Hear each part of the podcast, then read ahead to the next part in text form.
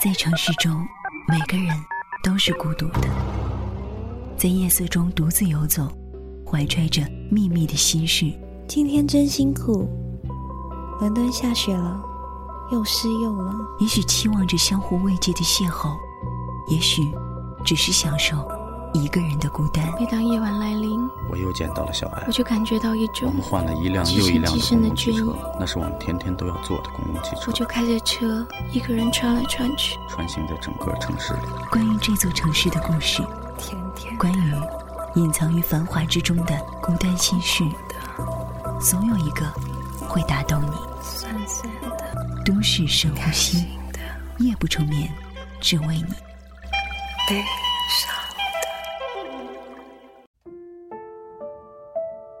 城市深呼吸，夜不成眠，只为你。我是亲爱的苏，欢迎在新浪微博找到我，分享你的故事。今天，我想跟你聊一聊我认识的 R 小姐。我认识 R 小姐时间不长，不过一年而已。她长得不算好看，身材不够火辣，没什么特别的故事、传奇的经历，更没有过什么惊天地泣鬼神的爱情。他就是那种扔进人群里你找都找不到的人，平凡到就是所有的作家、编剧、导演都不愿意用的人物原型。儿小姐比我大两岁，在过去的二十几年里，过着白开水一样的生活。她是家里的独生子女，在首都读的大学，毕业之后，父母希望她留在家乡那个偏远的镇上工作。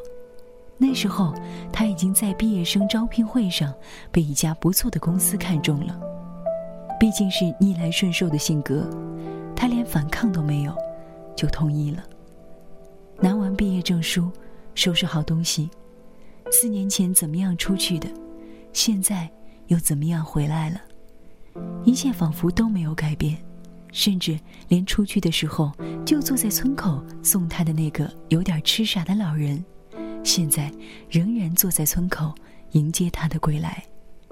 回来之后，不是师范毕业的他，靠着英语八级的强硬功底，在镇上唯一的一所小学当英语老师，从三年级带到五年级。当然，学校一共也没几个学生，没几个老师，所以很多班级都是混在一个教室上课。这边上完课布置好作业，就去那半边上课，这样每天倒能节省下来一半的时间。大部分空余的时间，他都喜欢坐在办公室看书，或者用那台还是大学兼职时候挣钱买的笔记本电脑来看电影。毕业三年，日复一日的教书，虽然清闲，倒也敬业。他还曾得到过是优秀教师的称号。只是隐隐约约，总觉得生活不应该如此。他仿佛能看到自己老了之后的生活状态。这样的生活，二十岁就能把一辈子一览无余。后来，父母给儿小姐接受相亲，对方高中毕业之后，适逢家乡建厂，于是留下来工作。几年下来，也混到了技术主管。一个月工资能拿几千，在那样一个地方，这算是很不错的收入了。至少在父母看来，要比花了那么多钱念书，最后也只是一个月两千块工资的老师强。晚上吃饭的时候，对方问儿小姐：“平时喜欢干什么呀？”儿小姐说：“喜欢看电影。”对方问：“什么电影啊？”儿小姐又改不掉一提电影就刹不住车、犯花痴的毛病，一口气说了很多以前跟大学室友一起追过的好莱坞大片以及电影明星。对方又问：“最喜欢干什么呀？”本以为可以听到一个跟自己生活贴切的事儿，没想到儿小姐酸溜溜地说。他最怀念的，不过是曾经跟朋友一起在北京西五街看满地杏叶的换季表演。对方满是讥讽地说：“你这样的人，怎么在这里待了三年的？”最后这顿晚饭吃得不欢而散。对方嫌儿小姐装，而儿小姐也挺委屈，因为她说到自己最爱的作家时，对方问她是不是演电视的，甚至他说给对方发微信，对方问要不要贴邮票。后来，儿小姐就有了离开这里的想法，出去看看吧，至少摆脱日复一日的生活。不是每个人都应该有伟大而又崇高的梦想，至少儿小姐不是。她开始急切的想摆脱这里。这个被她称为家乡的地方。相完亲第二天，儿小姐就跟学校递上了辞职信。回家之后，她生平第一次对父母说了不。面对一向乖巧的女儿突然的反抗，父母失了方寸。母亲痛心疾首地哭诉自己如何把女儿拉扯成人，可是她是铁了心的不想回头，把自己的银行卡往父亲手里一塞。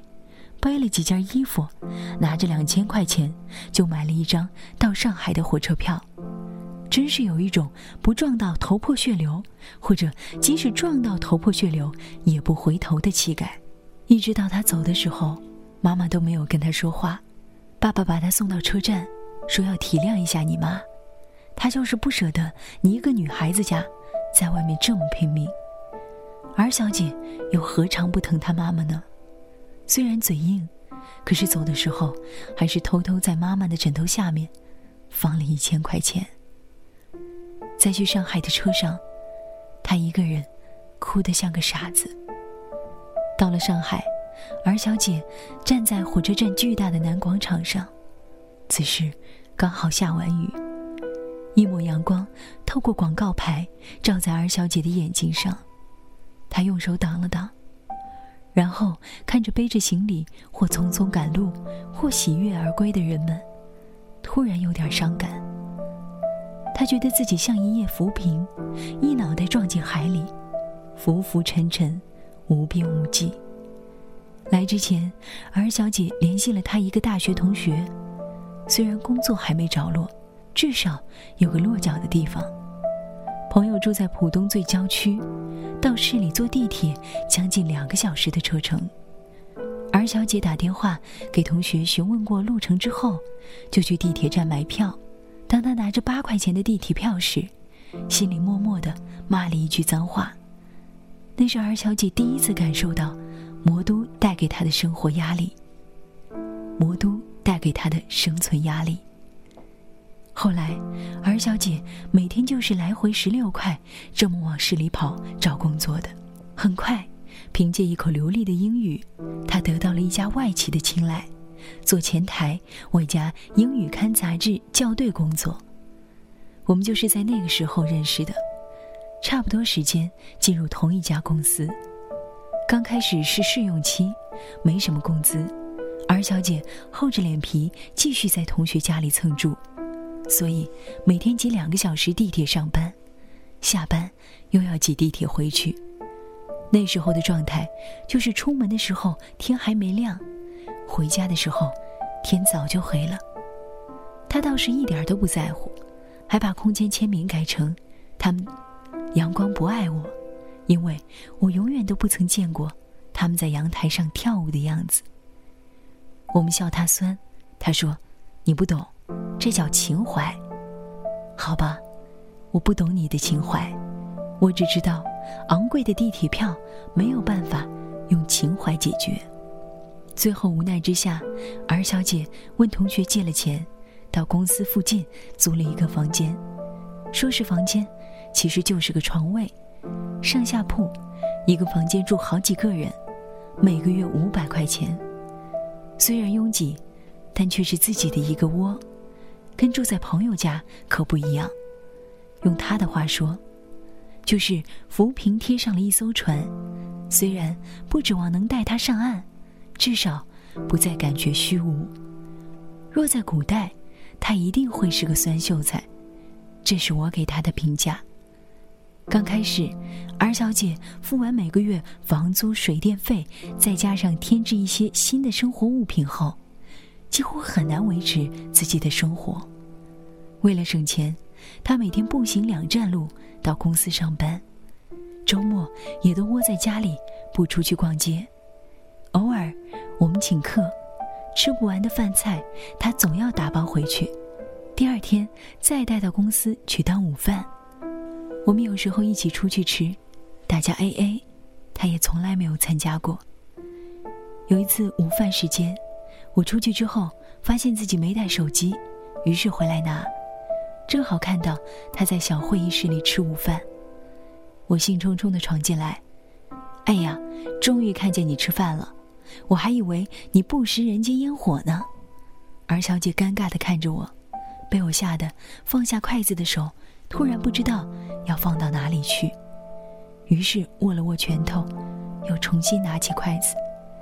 这时候，我才看清楚他的午饭：早上煮的面条，没有西红柿，没有鸡蛋，也没有青菜，只是面条。放在塑料饭盒里，经过一上午的膨胀，已经变成一碗面团，在微波炉里热一下，就是他所谓的午饭了。饭盒上印着一只吐着舌头的小狗。那皎洁的眼神，仿佛看穿我同样尴尬的情绪，嘲讽似的对着我笑。后来，我没有叫儿小姐出去吃过饭，因为吃久了，总是碍于面子要请客的。在公司叫外卖，我也总是多叫一份菜，然后嚷嚷着我要减肥，吃不完了。还有一次，公司聚餐，抽奖的时候，儿小姐抽到了一个 Prada 的手提包。那大概是她拥有的最贵的东西了，比她的房子还贵，甚至可以让她付两年房租。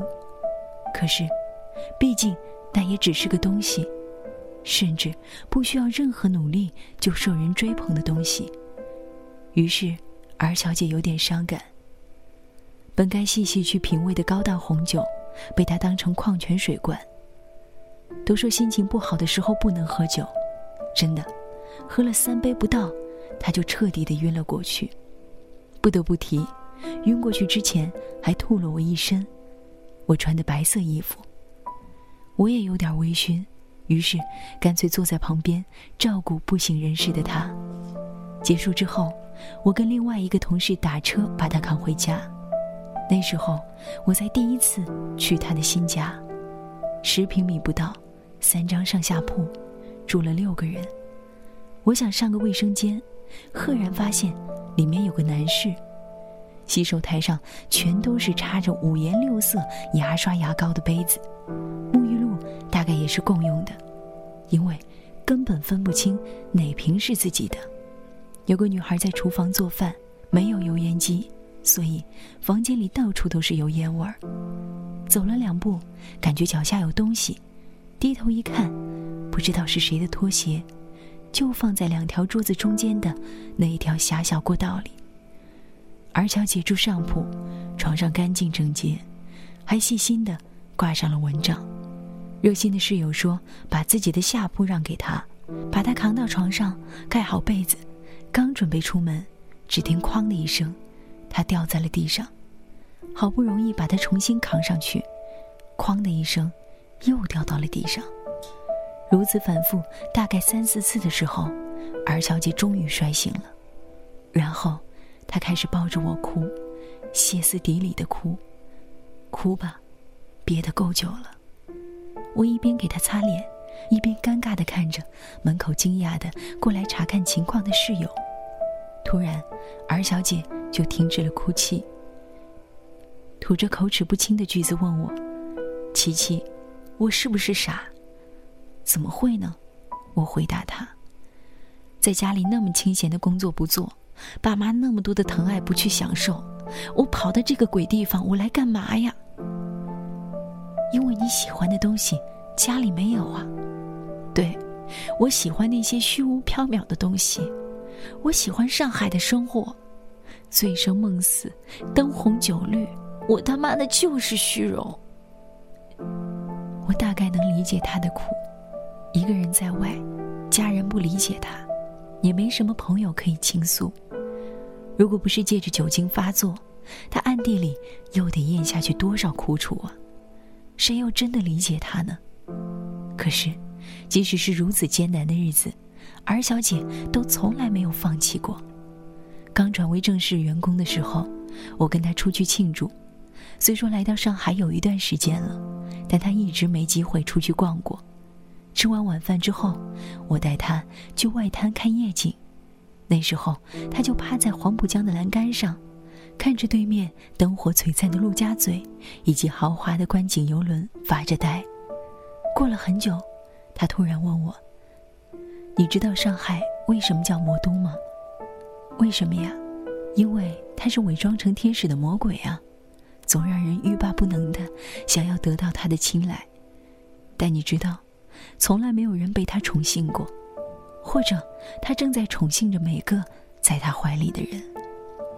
我回头看他，正好捕捉到他眼底一闪而逝的光芒，对吧？他总有能力让我爱上他。可是你有没有想过，每天都有很多人到这里，希望借他的包容性来完成自己的梦想，可是每天也有很多人迫于无奈离开这里。他们在这里耗了一阵子，甚至耗了一辈子，最后发现，自己仍然是个普通人。所以，他们回去寻找被这里摧残了的优越感吗？至少在家里，你是个受人尊敬的教师，是为数不多读过书的人。虽然不至于太富贵，至少生活不会太窘迫。那就耗吧，大不了耗干了青春。最后也就一个字儿，两横一竖，后悔来这里呢？后悔什么？我就是为了证明爸妈眼里那些自以为好的生活方式未必适合我，而他们觉得疯狂的生活状态，我未必就过得不快乐。当时没明白他的话是什么意思，只知道如果是我，至少得再贴三层皮，才能说出这么矫情的话来。那天晚上，他一直在笑，对着游船上的游客挥手，踩着地上的灯跳着走路。习惯生活在只有一排路灯的地方，突然看见一座没有黑夜的城市，而小姐的眼底满是惊喜与坚定，仿佛心里默默的下定决心，让我觉得以后什么困难都不会成为她退缩的理由。但如果命运这么好掌握，那就不叫命运了。公司行政专员怀孕辞职，公司看儿小姐这么努力，所以想提升她来顶替。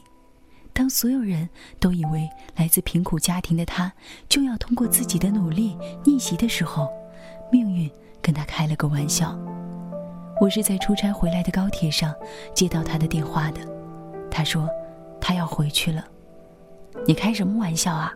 听说公司提你做行政专员啊，我还没来得及恭喜呢。你说的对，有些人再怎么坚持，他也只配做个普通人。这个时候，我才听出来，他声音很低，说不出来的沉重。出什么事儿了？我家失火了，妈妈重度烧伤，现在在医院抢救。我脑袋嗡的一声，好半天没反应过来。我当初跟妈妈闹掰了出来的，这一年也没给她打过电话，都是听爸爸说他身体一直很好。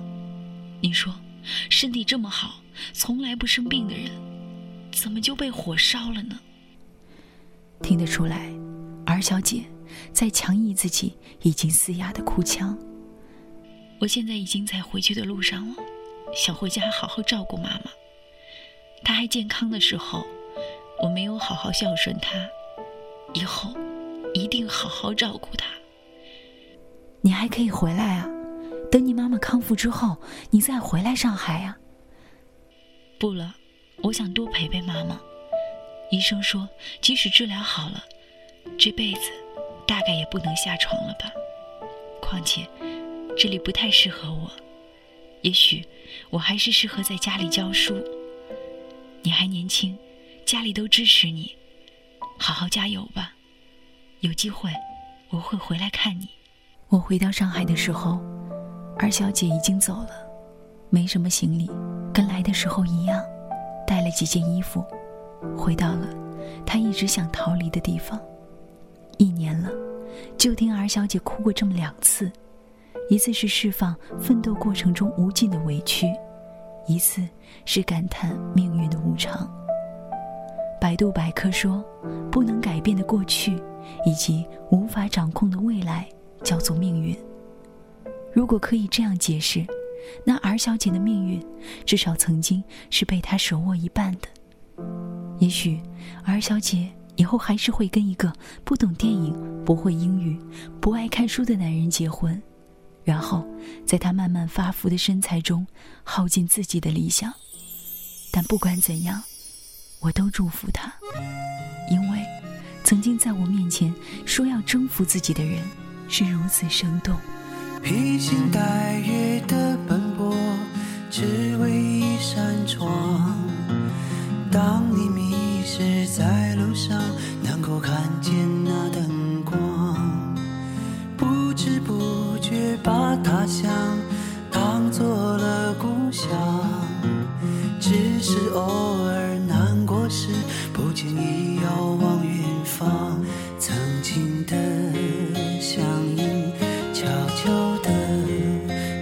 藏，说不出的诺言，一直放心上。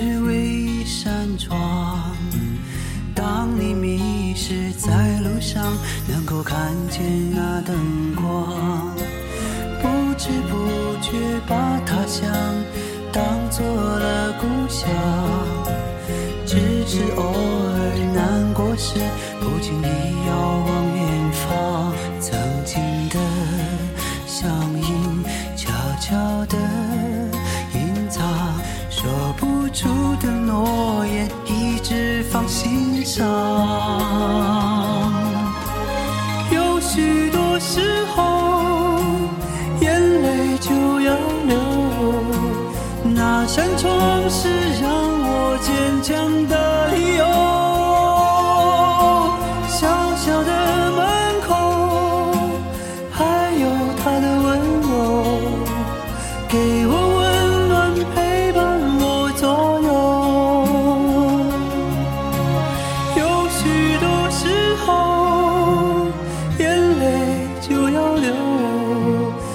那扇窗是让我坚强的。